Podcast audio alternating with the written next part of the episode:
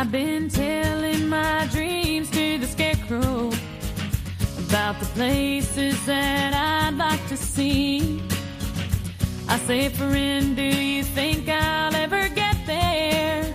Profesionales con Corazón, un programa dirigido por Borja Milans del Bosch. So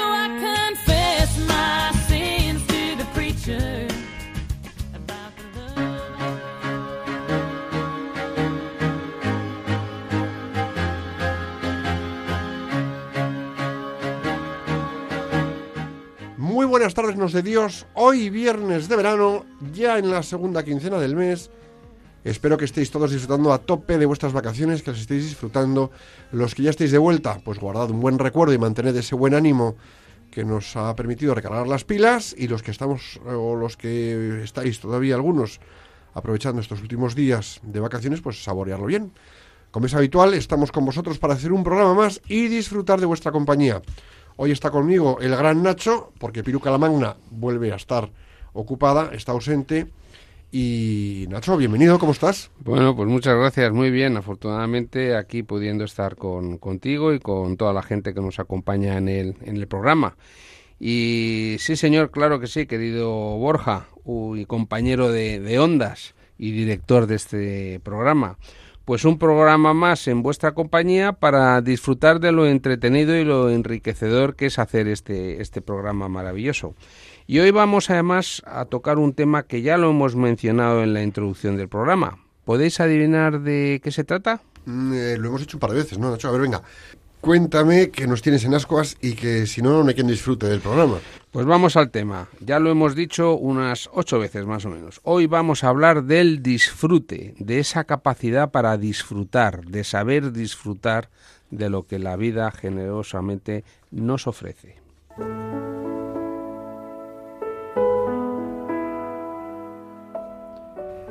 Hemos llegado al momento de reflexionar y para hoy, pues eh, como Piluca no está, no te queda más remedio, Nacho, que sorprendernos. ¿Qué frase nos traes? Pues vamos a por ello. Hoy os traigo una frase del filósofo Ralph Waldo Emerson, filósofo, escritor y ensayista norteamericano nacido en Boston, y dice así su frase.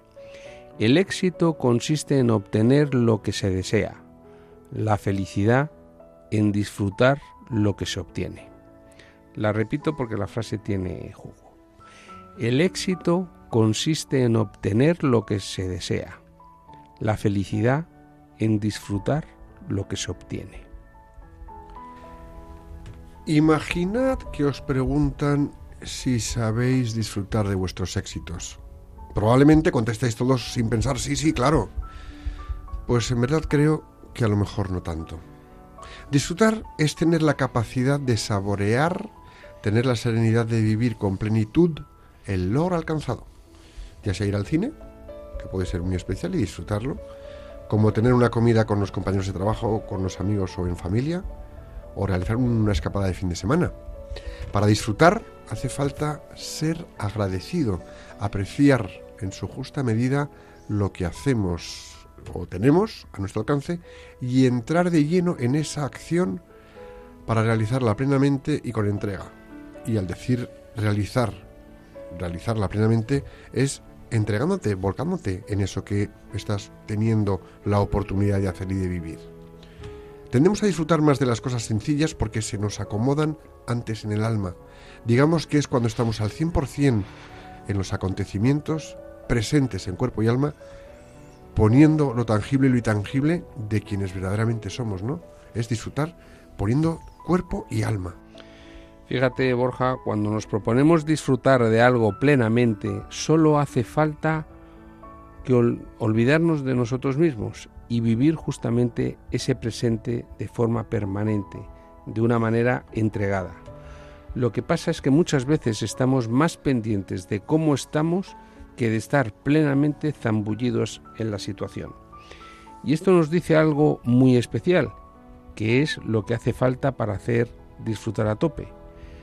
Antes hablábamos de la palabra saborear, que es un proceso muy sensorial, muy sensitivo de- del tacto, ¿no? de, de- de- de poner en acción las eh, ¿cómo eran las células Las papilas las gustativas. papilas gustativas que estudiábamos en el colegio no disfrutar o sea saborear es sacarle el sabor a las cosas y nada que tenga que ver con estruendo ruido agitación o sobreexcitación nos va a ayudar a disfrutar y sí por el contrario todo aquello que nos permita vivir en paz y en plenitud eso que tenemos por delante es cuestión de ponerle corazón a lo que hacemos y lograr ser unos disfrutones.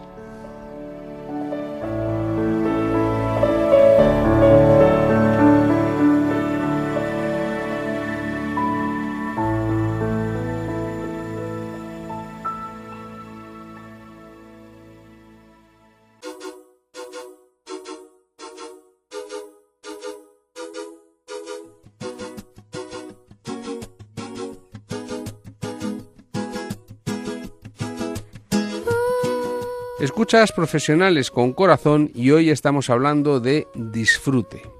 Hoy Borja nos da un buen paseo por la etimología de disfrutar. Sorpréndenos, Borjita, que Estás- sabemos que esto te gusta y esto lo disfrutas. ¿Estás, ¿Estás seguro que yo disfruto? Sí, ¿no? Sí, yo Sí, estoy hombre, convencido. Claro que sí. Mira, este término hace referencia como la acción y resultado de disfrutar o disfrutarse en gozar, privilegiar, regocijarse y deleitarse. Fíjate que tres palabras, ¿eh? Gozar, privilegiar, regocijarse y deleitarse de un objeto, cosa, producto o de alguna utilidad de algo o poseer alguna condición física o moral o de un regalo o de una conveniencia o algo especial.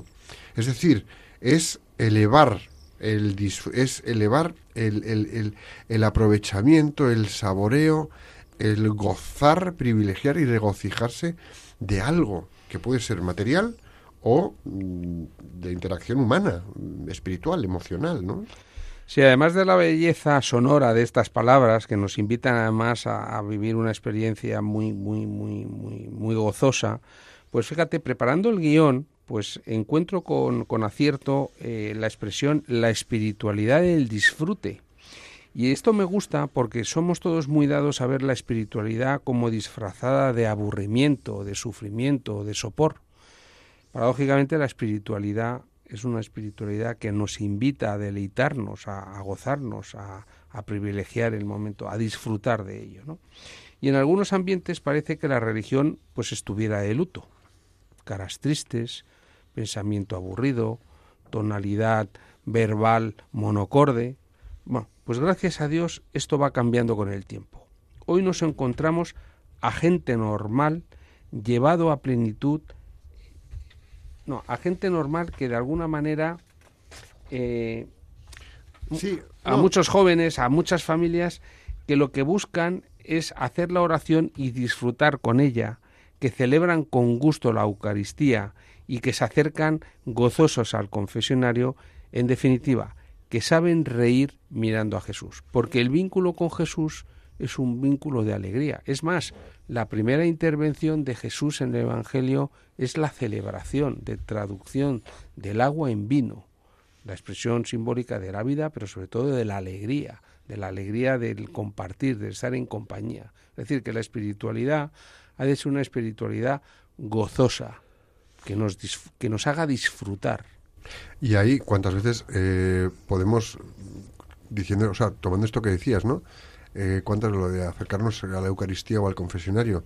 Disfrutar de esos momentos es mirar más allá de lo que meramente vivencialmente estamos eh, haciendo. Disfrutar de la Eucaristía es entenderla, comprenderla, adentrarnos en ella, lo mismo que en lo que es la confesión o, bueno, en cualquier otra actividad, por ejemplo, de, de la Iglesia, ¿no? Entonces, leemos con frecuencia que no son pocas las veces que en el Evangelio podemos descubrir a Jesús disfrutando. Y fíjate por dónde van las cosas, ¿no? No es que se nos diga muy claramente en los textos, pero bueno, de alguna manera eh, se puede llegar a, a percibir que Jesús disfrutaba y que pasaba buenos ratos. No es que Jesús, desde mi punto de vista, y esto es imaginación, pero tiene sentido, no es que Jesús cogiera una pizarra y unos esquemas y se dedicara a darles enseñanzas a sus apóstoles o a sus discípulos como un profesor que da clase, no, es que él disfrutaba en la interacción de relación, de conversación con estos que eran sus amigos y compañeros, apóstoles unos y discípulos otros. Entonces, claro, eh, ¿Qué pasa? Que el disfrutar generalmente suele tratarse de encuentros con personas o con amigos, eh, igual que eran las personas eh, y los encuentros con sus amigos con quienes se, oye, se acercaba a Jesús y que además compartía con ellos mesa. Es decir, el disfrute muchas veces viene de conversación y de momentos íntimos de relación social. Conversación, unos buenos amigos, una buena conversación, un estar con esos compañeros, familia, y a partir de ahí, luego tener la capacidad de ahondar y abrirte para acoger del todo al otro, que es cuando disfrutas de esas relaciones de intimidad y confianza social, ¿no? Eso es muy bello. Pues sí, contemplar esas dimensiones más puramente humanas de la vida de Jesús, como puede ser esta de, de disfrutar, pues también puede ser un elemento que ilumine nuestro día a día, porque hay un estilo en su forma de disfrutar de Jesús, donde prima siempre, como dices tú, Borja, el encuentro auténtico con cada persona, la sencillez, el sentido de la celebración y la acción de gracias. Son estos elementos que siempre están alrededor de la conducta de, de, Jesús y que puede ser para nosotros una buena pista. Yo, cuando me imagino a Jesús, además de un hombre tierno, afectuoso, cariñoso y además de bello, eh, me imagino una persona genuinamente alegre. Esas personas que transmiten una alegría donde todo es motivo de celebración. Es como esas personas que te hacen disfrutar. O sea, no es un triste. No, no, Eso como dices, bueno, este es muy espiritual, es muy bueno, pero es que es un triste, ¿no? Es que la vida, no, la tristeza no es lo contrario de la vida. Y yo me imagino a Jesús siendo una persona alegre, alegre, bondadosa, generosa y luminosa, evidentemente. Y oye, dar un paso así en una espiritualidad del disfrute, pues eh, bueno, pues eh, hay que hacer un disfrute sencillo, ¿no? El gozo por lo pequeño, en torno a nuestras cenas o a nuestro ocio o en torno a comidas de trabajo, pero sabiéndolas disfrutar, ¿no? Al modo, bueno, pues eh, que Jesús lo hacía, ¿no? Donde lo importante son los corazones de esas personas con las que estamos y con las que compartimos mesa. Eh, ojo, y donde compartimos proyectos, o sea, es disfrutar de tu proyecto, disfrutar de la comida de trabajo, disfrutar, por supuesto, de tu familia, del ocio, disfrutar y hacerlo, ¿por qué? Porque te permite compartir aspectos del corazón eh, de las personas con las que estás trabajando. Y esto es uno de los factores del liderazgo humanista importante, es hacer disfrutar a la gente de tu equipo con el trabajo que hay que hacer por delante. Sí, porque la vida es deseo y es satisfacción. La vida es alegría y también tristeza. La vida implica placer y también dolor, presencia y ausencia. Y nada de ello ha quedado fuera de la plenitud del hombre nuevo en Cristo. No hay experiencia humana, salvo el pecado, que no merezca ser vivida y que no tenga lugar en la historia de la propia salvación. Yo no sé si os ha pasado alguna vez a vosotros, ¿no? Entre comillas, eh, tenéis un periodo de vuestra vida que se os hizo la travesía del desierto, se os hizo un poco complejo, mejora eh, vuestra vida, hay una etapa en la que de repente pues toma otra dimensión y luego cuando empiezas un poco a revisar años pasados, disfrutas viendo, y digo la palabra, disfrutas viendo cuál ha sido tu recorrido y evolución, porque empiezas a saborear y a paladear eh, aspectos y matices que antes no habías reparado en ellos y que ahora te das cuenta que, que, que, son importantes para, mm, para ser quien eres hoy. Y ahí hay un elemento también de disfrute, mirando un poco lo que hemos hecho en el recorrido de vida, que es muy bonito, ¿no? Eh, fíjate, el hombre somos complejos, ¿no? Estamos compuestos de experiencias complejas y siempre todas ellas pues, son constitutivas del humano, ¿no? Salvo el pecado y lo que tiene que ver con él, ¿no? Fíjate que el polo negativo de nuestra existencia es la condición de posibilidad del polo positivo.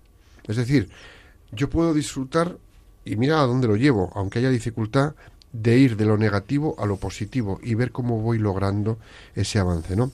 De otro modo no es posible la satisfacción porque la satisfacción es la consumación de un deseo que nace de la carencia. Es decir, yo quiero dejar de, me da igual, voy a ponerlo muy básico, quiero dejar de ser malo, quiero empezar a ser bueno, disfruto de este proceso y este recorrido y además encuentro en el camino una satisfacción que me permite, oye, pues eh, satisfacer mi carencia de bondad y llegar a ello, ¿no? Y es necesario el vacío, el vacío de esa necesidad eh, para conocer lo que es la plenitud. Es decir, solo podemos disfrutar de una plenitud cuando primero hemos saboreado un vacío, ¿no? Y de la misma manera que es necesario hacer hambre para luego disfrutar del alimento. Es decir, tú disfrutas más algo cuando tienes hambre que cuando estás saturado. Pues el disfrutar requiere previamente una sensación de vacío en algún aspecto. O la experiencia de la carencia, ¿no? Por ejemplo. No es mejor la alegría que la tristeza, aunque ésta sea más agradable. Por eso la alegría no, es más agradable la alegría, no la tristeza, disculpadme. Por eso la alegría sublime es en verdad un compuesto de gozo y de tristeza.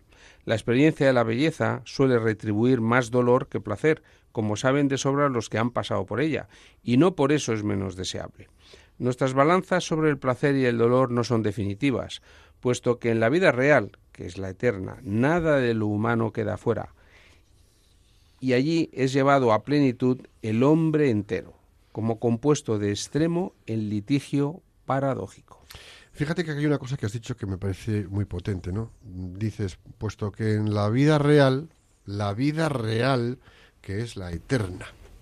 Es decir, y nos empeñamos en mal disfrutar, y digo mal disfrutar, esta vida terrena, que pensamos que es, fíjate, la bomba, hay que disfrutarla y ya vamos locos hay que disfrutarla. No, no, cuidado.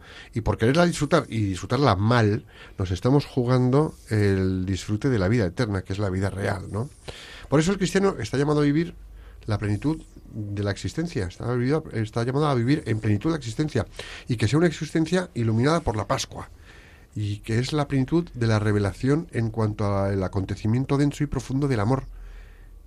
Y este amor empieza en la crucifixión, en la glorificación en un fracaso, en una victoria, en una muerte y en una vida. Es decir, saber disfrutar de las cosas de aquí, de la tierra, en lo terrenal, puede ser a veces eh, morir a apetencias nuestras muy mundanas y pensar en que, bueno, pues me merece la pena disfrutar de una paz, una tranquilidad y un quitarme de esto, quitarme, me da igual, de algo que nos pueda llevar a un camino erróneo, para asegurarnos un disfrute de una vida eterna, ¿no? Yo creo que de entre todos los saberes filosóficos y religiosos, el pensamiento católico es el más integral de todos ellos, ¿no? Pues porque no deja nada fuera de sí. Y en ese sentido, el catolicismo, al contrario que las tendencias orientales de la espiritualidad contemporánea, que hunden sus raíces en una versión simplificada del budismo, por ejemplo, cree que el sufrimiento es también constitutivo del sentido de su existencia, que es el amor. Es decir, te lo pongo de otra manera, mm, en el término eh, de los sentidos, en el término de los sentidos, una madre no disfruta de un problema de salud de su hijo, porque eso puede ser muy contradictorio. Pero una madre sí sabe disfrutar sanamente de su generosidad entregada al hijo que tiene un problema de salud.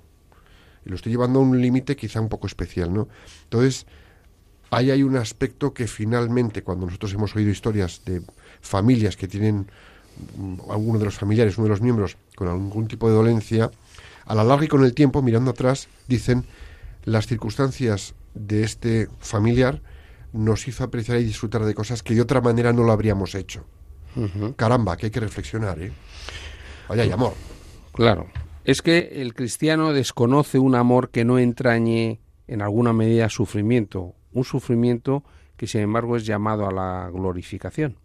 El cristiano, si verdaderamente quiere vivir conforme a ese nombre, no desdeña el fracaso, el rechazo, la soledad, la enfermedad, pues todo ello ha quedado también en la Pascua de Cristo preñado de sentido. Hay un sentido, hay un propósito, hay, hay, un significado. El cristiano se atreve con gran valentía a experimentar lo negativo, de la misma manera que lo positivo, y no quiere perderse ni el momento de su propia muerte, pues no hay nada fuera del pecado que no merezca ser vivido. Ahora bien, hay que señalar, porque si no, yo he escuchado a algunas personas no, no creyentes, una mala interpretación.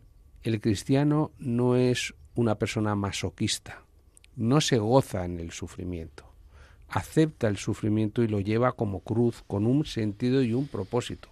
Y esto no es una actitud masoquista, que es una actitud disfuncional, patológica, desviada de la alegría.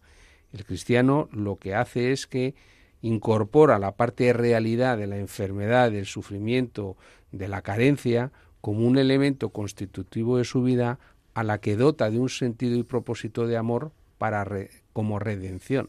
Y eso es muy importante que hagamos la distinción porque algunas personas dicen, no, es que el cristianismo es una religión del sufrimiento. No, usted no ha entendido nada. Usted, habla del cristianismo, pero desde su cristianismo, no del mensaje del cristianismo. Claro, porque mira, el vitalista cristiano, además, quiere ser consciente de todo ello, ¿no? Y, y no tiene en menos la experiencia del abandono que la de la compañía amorosa. Así pues, pues también la sociedad le proyecta hacia la plenitud en Cristo, que sufrió aislamiento, rechazo y abatimiento. Es decir, cuando mm, en algún momento somos capaces de disfrutar de la vida y entendernos que si yo me estoy proyectando hacia una plenitud con Cristo, estoy dispuesto, entre comillas, a pues si él sufrió aislamiento, yo pasar mis momentos de aislamiento. Si Cristo sufrió momentos de rechazo, pues yo pues viviré los míos. Y si Cristo tuvo momentos de abatimiento, pues, pues yo tendré los míos y siendo una religión de alegría, tener la capacidad también de disfrutar estos aspectos. Es decir, la alegría es maravillosa y nos lleva a todos a unos estados magníficos, pero también saber que hay aspectos en los que podemos ser igual de cristianos y católicos y disfrutar de estos, de estos aspectos sanamente, ¿no? Eh, del mismo modo, nadie como el cristiano disfruta de los bienes creados, porque estos bienes pues los secunda la estela de Cristo, ¿no? Que es, bueno, pues él gozó más que nadie por su distancia radical con el pecado y porque él hacía y decía y permitía disfrutar de los bienes creados, pues como el vino y el abrazo fraterno. De hecho, hoy en las bodas de Cana, el primero que quiso disfrutar de una gran boda y de un buen vino fue él mismo, que siguiendo las indicaciones de la Virgen María, dejó el buen vino para el final. Pues sí, ¿por qué no hay que disfrutar también de esas cosas? Claro que sí. Sí, el cristiano entiende que nada de lo positivo puede ser vivido plenamente en desconexión con lo negativo, pues el cristiano no es un ser maniqueo y tiene una visión integral de la realidad. El vitalismo cristiano tiene casi en tan alta estima el ayuntamiento carnal como la virginidad, y cree que una cosa depende de la otra, pues la castidad es la correcta disposición para el ejercicio del amor en todas sus formas. El célibe recibe por su parte el pago de su continencia en una amplificación de su capacidad de amor, también con su sexualidad elevada por la gracia. Y es que el vitalista cristiano, yo creo que, pues, para terminar, ¿no? no tiene eh, tampoco en menos la estética que la mística, pues porque una y la otra se corresponden en suave y delitosa armonía. Sin ascética, los gozos disminuyen por la apropiación o el hartazgo. Es decir, venga, más de lo mismo. Al final te acabas aburriendo de eso, ¿no? Y también, sin la mística, pues los gozos son intrascendentes y opacos. Entonces, cuando somos capaces de, de unir una con otra, esto cambia, ¿no? Eh, ¿Qué pasa? Que si, si del mismo modo, sin mística los gozos son intrascendentes y opacos, son incapaces de engendrar novedad y sorpresa y en ese sentido son carentes en sí mismos del sentido que los hacen verdaderamente deleitables. ¿Qué quiero decir? Que tan importante es, por ejemplo, me da igual, disfrutar de un buen cordero asado con su salsita en cacharro de, de barro, como el agradecer que estás en un momento especial, en una comida estupenda, con los tuyos en una ocasión buena, que la última vez que tomaste un cordero era hace tanto tiempo y que ese te está resultando especialmente sabroso porque llevabas tiempo con ilusión de tomarte un cordero y das gracias a Dios y saboreas cada vez que pinchas con un poquito el tenedor un poquito de cordero y estás feliz y trasladas tu felicidad a los que están contigo, ¿no? Entonces, en ese sentido, pues es una forma de disfrutar bien, ¿no? El cristianismo, en definitiva, es la única doctrina que asegura el gozo integral de todo lo que constituye aquello completo que llamamos vida.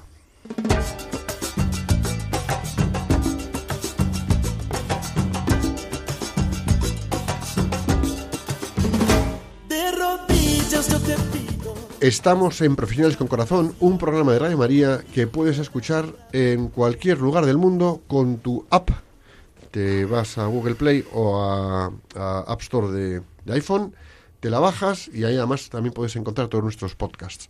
Hoy estamos hablando del disfrute.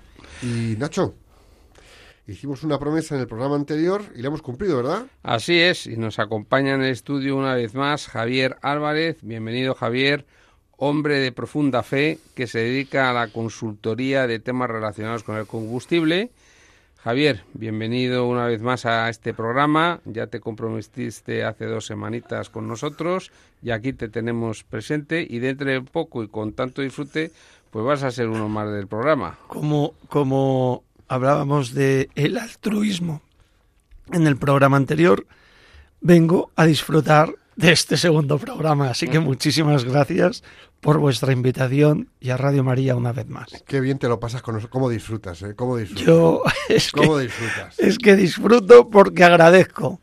Disfruto porque agradezco, porque eh, escuchando todo lo que habéis explicado, eh, realmente si analizas y dices, yo disfruto cuando, cuando doy las gracias por lo que hemos realizado, porque hemos hecho el programa, porque me habéis invitado, porque hemos tenido unas risas antes del programa, porque luego, si Dios quiere, después del programa vamos a sacar chascarrillos de este dato o del otro. Y al final, si no agradeces, tu disfrute se queda bastante, bastante raquítico, creo yo. Eh, sí. Eh, fíjate, con esto que dices, ya no te pregunto qué es para ti el disfrute.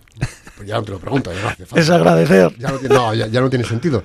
Pero es que aquí hay una cosa muy bonita, ¿no? Y es que, mm, vamos a ver, vamos a ver si consigo trasladaros una cosa que se me ha venido a la cabeza. Imaginaros, los que nos estáis escuchando, que eh, el programa lo hiciéramos mecánicamente, sin eh, el interés y la ilusión de preparar cada guion, sin la curiosidad y la esperanza de ver quién nos va a responder al teléfono para venirse al programa. Que lo hiciéramos como si fuésemos robots, es decir, desconectados de corazón y alma, como meros ejecutores de un guion, ponernos delante de un alcachofa azul, unos auriculares en las orejas y darle a los botones de control. Imaginar que lo hiciéramos absolutamente asépticamente y sin ponerle emoción. Ahí no habría disfrute de ningún tipo.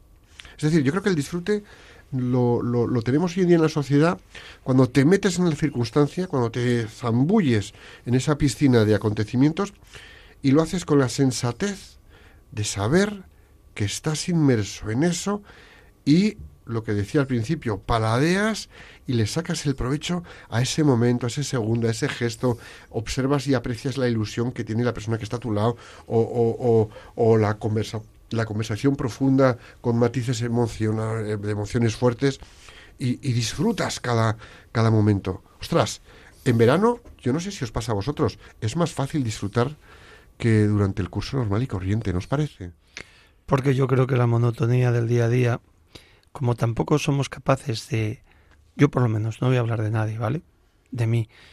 Y a mí me encanta mi trabajo y me encanta, lo vivo cada minuto, pero a veces los problemas del día a día no somos capaces de obtener lo positivo, que es algo que habéis estado hablando constantemente, lo que nos vincula a nuestra fe católica y apostólica, ¿no? El creernos, no creernos, vivir el mensaje del hombre nuevo de Cristo.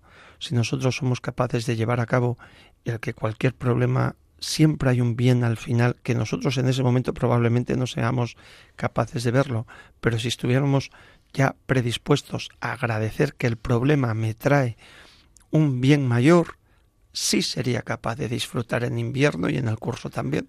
Es que eso que dices es muy potente, ¿no? ¿Cuántas veces en el ámbito de trabajo, oye, profesionales con corazón, en el ámbito de trabajo nos encontramos con un marronazo, un tema que hay que resolver y estamos como, ¡puf! Lo que nos faltaba. Y entonces empiezan las quejas, los lamentos, las maledicencias, hay, un, hay improperios y exabruptos, empiezan a rodar en las reuniones, bueno, tremendo. Y yo creo que una cosa que se nos olvida a todos, que nos ayudaría a llevar adelante grandes retos, a afrontarlos, es saber disfrutar de un problema. Y digo literal, saber disfrutar de un problema. Es decir, saber disfrutar de la oportunidad que tenemos como consecuencia de este problema de crecer, conocernos, aunar, poner cre creatividad, poner inteligencia, poner experiencia, poner intuición, poner y disfrutar de ese proceso. Y dar gracias, entre comillas, y recogérmelo bien, dar gracias por esa adversidad que nos va a permitir descubrir cosas del compañero, cosas propias, mejorar en esto, superar una dificultad. En vez de afrontarnos, eh, o en vez de enfrentarnos, mejor dicho, a un proceso de rentabilidad complicada, pues eh, sostenerlo o, o, lograr una posición de un producto en un mercado con una mejora especial, fruto de un problema que nos tuvo locos durante una temporada. Y disfrutar de ese proceso. No hacerlo como un me enfrento a estos molinos gigantes, Dios mío, qué horror sino, bueno, pues tenemos esto por delante, vamos a sacarle jugo en provecho personal, espiritual y profesional y a ver hasta dónde llegamos. Oye, esto es una mirada positiva de las cosas. Radicalmente. Y además, eh, me gustaría aquí apoyar tu argumentario con algo más. Mirar, en el último programa al que me invitasteis hablábamos de altruismo. Si ante esos molinos gigantes, que son los problemas del día a día, yo, yo en mi caso, no fuera, estamos aquí los tres, Nacho, Borja y Javier. Aparece un problema, aparece un molino gigante y yo, Javier, no tengo que aportar para la solución del problema. Tengo dos formas. Una, negativa, presentar todo tipo de respuestas que no aportan y no van a ayudar a una solución. Y o, utilizando el lema, que hay en la comunidad del cenáculo. Calla, traga y sonríe. Ya estoy siendo altruista. Y cuando yo soy altruista solamente con un comportamiento de silencio, escucha y agradecimiento, estoy ayudando a los demás a obtener el beneficio del problema. Y disfrutas, evidentemente, disfrutas viendo cómo ese beneficio llega y soluciona un problema. Y yo no sé vosotros, Nacho, Javier, pero decirme si habéis o no disfrutado proyectos. Y cuando disfrutamos un proyecto, ¿qué ingredientes hay para que lo disfrutemos? ¿Por qué disfrutamos un proyecto complejo, difícil en una, en una empresa? ¿Qué hace que disfrutemos del proyecto?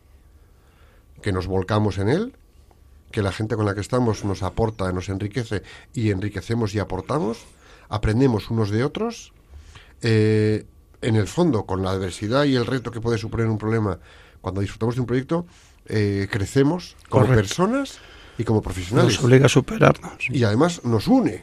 Entonces, eh, disfrutamos de un proyecto no tanto por el valor económico que tiene, que oye, puede haberlos muy potentes y a lo mejor otros no tanto, como que el valor humano y de trascendencia y de elevación personal que nos proporciona. Sin egos, ojo. Yo, por ejemplo, de las, de las palabras que se han comentado al principio, eh, he subrayado saborear, eh, gozar, privilegiar, regocijarse y deleitarse. Entonces, yo la sensación que tengo escuchando es que la persona que tiene capacidad para disfrutar es aquella persona que está empapado de realidad y que está viviendo esa realidad de una manera eh, encarnada, la está corporeizando, la está haciendo, la, empapa de todo. Eh, porque, por ejemplo, saborear, pues es el tacto del gusto de sacarle sabor a las cosas, a la experiencia. Gozar, es una experiencia sentiente donde uno no solamente goza eh, físicamente, sino goza afectivamente, intelectualmente, con propósito trascendente.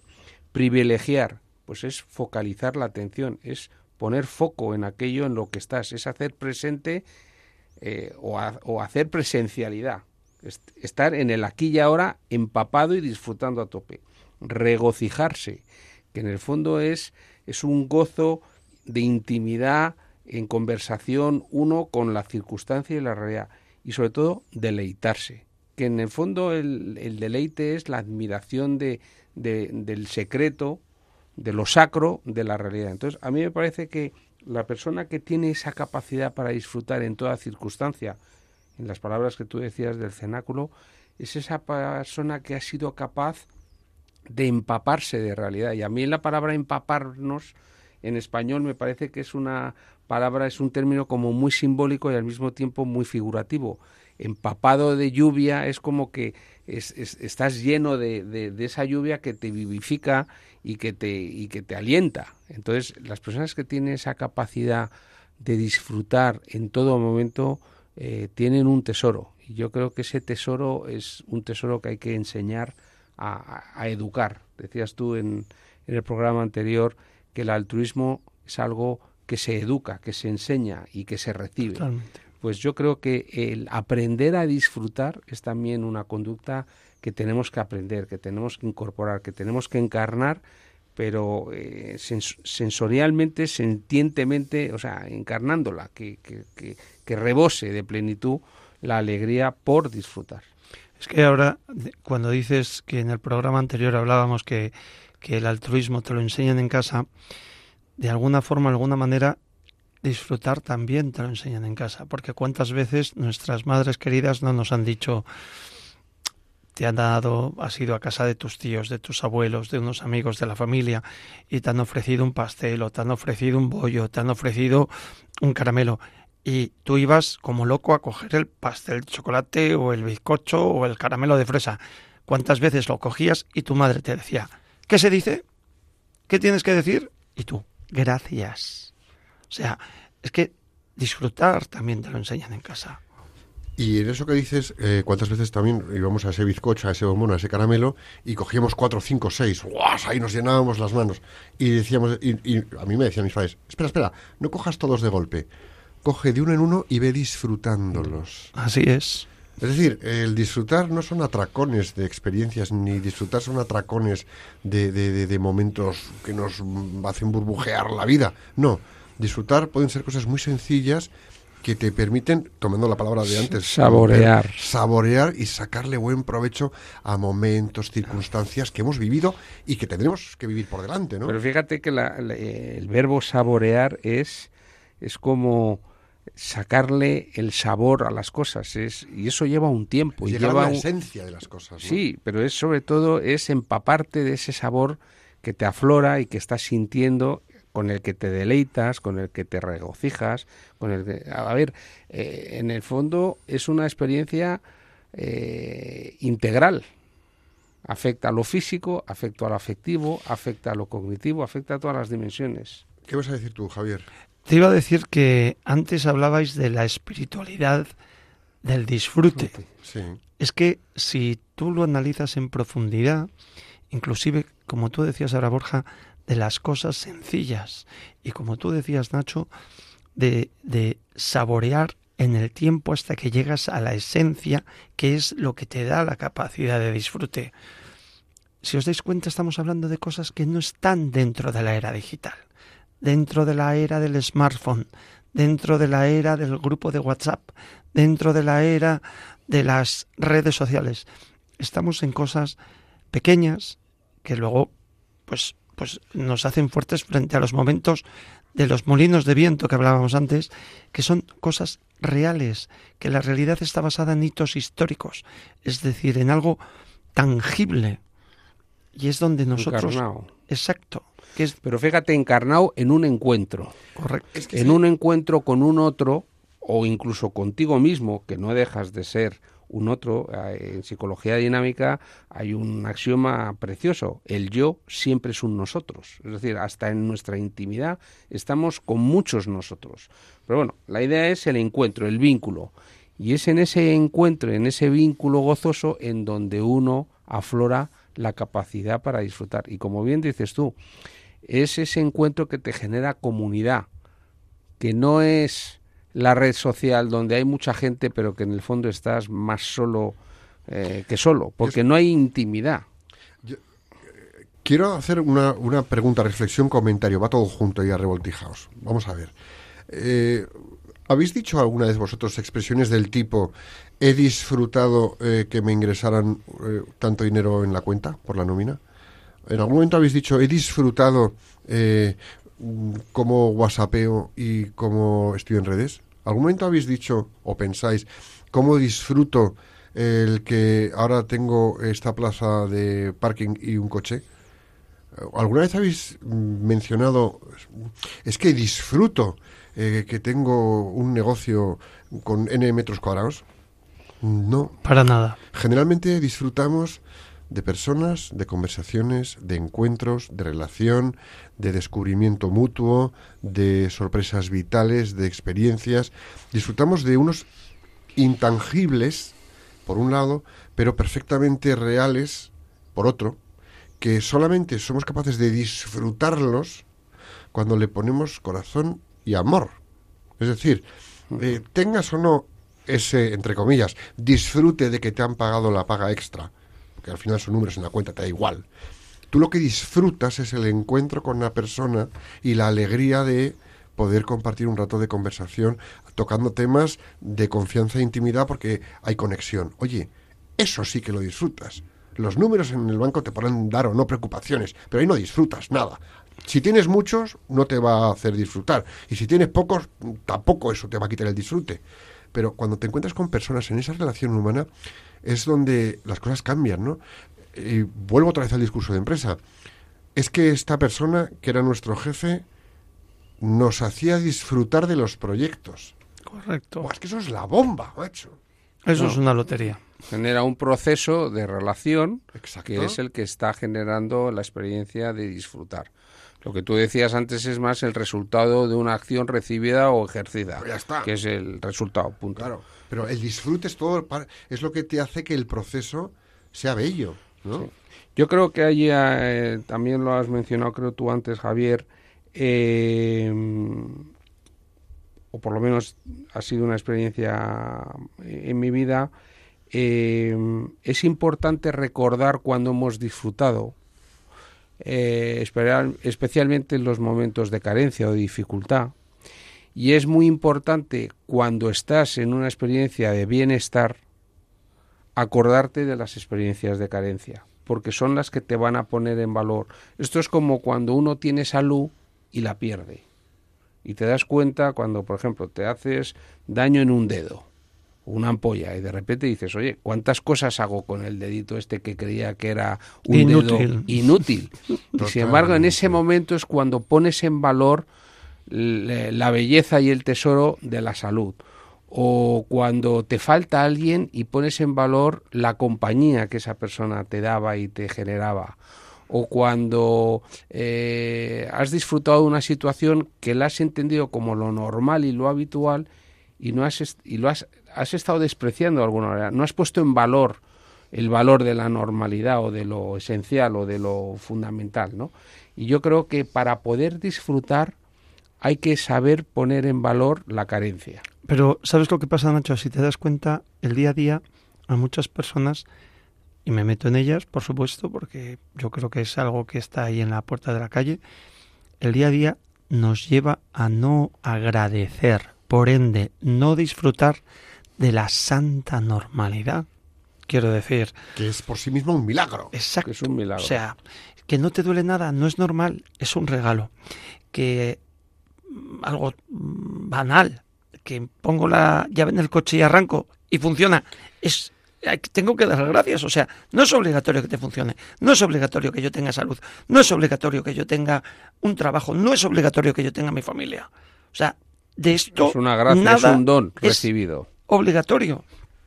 Pero más o menos, cuando volvemos de las vacaciones al trabajo, yo cuando escucho a las personas decir, tengo mm, depresión postvacacional, es que cogería un palo y le daría en el culo.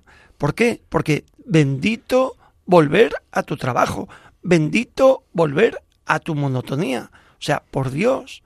Sí, yo, yo creo que lo que tú estás significando es importantísimo. Eh, y fíjate, yo creo que disfrutar es la consecuencia de algo que tú has dicho previamente, que es el aprender a agradecer. El agradecimiento para mí es, si no la primera virtud, junto con la humildad, no se puede ser humilde si no se es agradecido. Y sin embargo, el agradecimiento te lleva a la humildad, te lleva a disfrutar, te lleva al altruismo que hablábamos la eh, hace dos semanas, te lleva al amor, te lleva al reconocimiento de que todo es gratuito y todo es un don otorgado, te lleva a la sencillez, te lleva a trabajar para devolver a los demás lo que otros te han dado previamente, te lleva a reconocer que eres parte de algo más misterioso y sacro y que tú formas parte de, una tradición, de un proyecto, de lo pasado para lo futuro. Es decir, que hoy estamos hablando de disfrutar, pero en el fondo estamos hablando, como tú has dicho antes, de agradecer, de, dar gracias previamente. ¿Cuál es el deporte nacional español? La queja. Exacto. Lo siento mucho. Somos unos quejicosos. Nos quejamos de vicio y por deporte. Somos olímpicos en queja. Absolutamente. Vale, medallistas ultrasónicos, mm, hipermeganoplásticamente quejicosos. Y realmente, solamente pensar un momento. Si dejaseis de quejaros la mitad de lo que os quejáis, disfrutaríais el doble de vuestras vidas. Radical. Mira, yo me, como, como sabéis, me dedico al tema de la, del acompañamiento psicológico, a la psicoterapia. Siempre lo digo a todas las personas a las que acompaño. A todas las personas, cualquiera que sea el motivo de su situación existencial, y aprovecho para compartirlo con todas las personas que nos están escuchando. No hay persona que coja el agradecimiento como un hábito que esté triste. Cuando tú has hecho del agradecimiento permanente un hábito conductual en tu vida, desde que te levantas hasta que te acuestas, podrás tener dificultades en tu vida, podrás tener circunstancias dolorosas, podrás tener y tendremos todos cruces, nunca tendremos depresión, nunca tendremos tristeza. Tendremos dolor, tendremos pérdida, tendremos añoranza, pero no tendremos el estado melancólico, que es un estado extraordinariamente doloroso. El agradecimiento es la mejor medicina del alma porque genera una psicodinamia interna que te lleva al gozo, a la gratitud, a la expresión de saberte querido porque previamente has reconocido que has sido objeto de un don por parte de un otro. Si además eres creyente, evidentemente tiene toda la significación de que eres una criatura amada previamente. Por eso eres criatura. Primero fuiste amado, después fuiste criatura. Entonces yo lo, lo, lo, comparto para que las personas que se encuentren ahora por cualquier situación en dificultad, que emprendan el hábito del agradecimiento, porque no hay nada más saludable para la salud integral que la, el hábito, la práctica, la conducta de permanentemente estar agradeciendo por cualquier motivo intrascendente que pueda parecer, pero el propio agradecimiento generará el, el, el, gozo del alma y la capacidad para disfrutar. Además, eh, Nacho, me encanta que digas que hayas hecho esta puntualización tan, tan desde tu conocimiento y desde tu profesión, porque si observáis, el objetivo de esta sociedad es eliminar el sufrimiento de raíz. Y lo siento muchísimo, es que desde que nacemos, desde que salimos del, del, santo vientre de nuestras madres, salimos llorando. O sea, porque nadie tiene memoria de qué fue lo que tú sentiste en el momento de tu alumbramiento, pero quiero pensar que no fue mm, nada mm, como para disfrutar, porque tenías que aprender a respirar, tenías que empezar a, a, tragar el punto que tú has puesto de desamparo tan, tan increíble. Entonces, pero es que yo del sufrimiento, si obtengo, si obtengo el beneficio de poder agradecer a las personas que me han acompañado, a las personas que me han ayudado, a las personas que me han abrazado, es que ese sufrimiento, como tú bien decías, es mucho menor. Y se transforma, y se transforma en algo bello. Correcto. Gracias a ese sufrimiento, ahora disfruto otras cosas.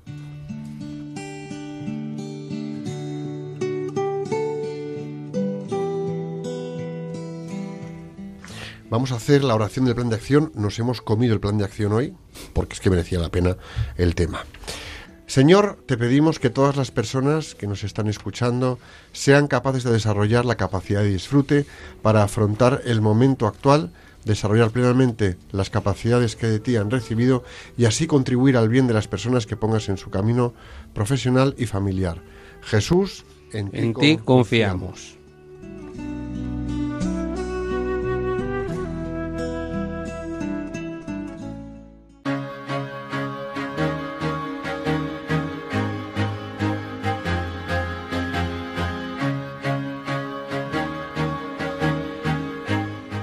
Llegamos a la recta final del programa. Javier, Una vez más ha sido un placer contar contigo y hemos aprendido a disfrutar de las cosas bellas que nos da la vida.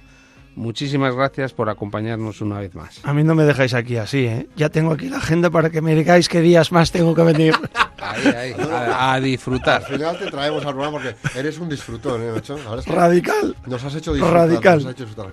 Javier, que disfrutes mucho. Gracias por hacernos disfrutar contigo. Espero que todos vosotros que nos escucháis también hayáis disfrutado del programa de hoy. Y dicho esto, pues nos despedimos. El Sagrado Corazón de Jesús le dijo a Santa Maravillas, España se salvará por la oración. Dicho esto, la batalla espiritual es inmensa y somos soldaditos del Señor. Estamos llamados a poner especial devoción y entrega en nuestros rosarios. En Radio María tenemos una nueva cita el próximo 2 de septiembre, de 5 a 6 de la tarde, una hora menos en Canarias. Hasta entonces, rezad a la Inmaculada Concepción y Santiago Apóstol para que nuestra tierra de María sea siempre patria de todos los españoles. Que Dios os bendiga y la Virgen os proteja.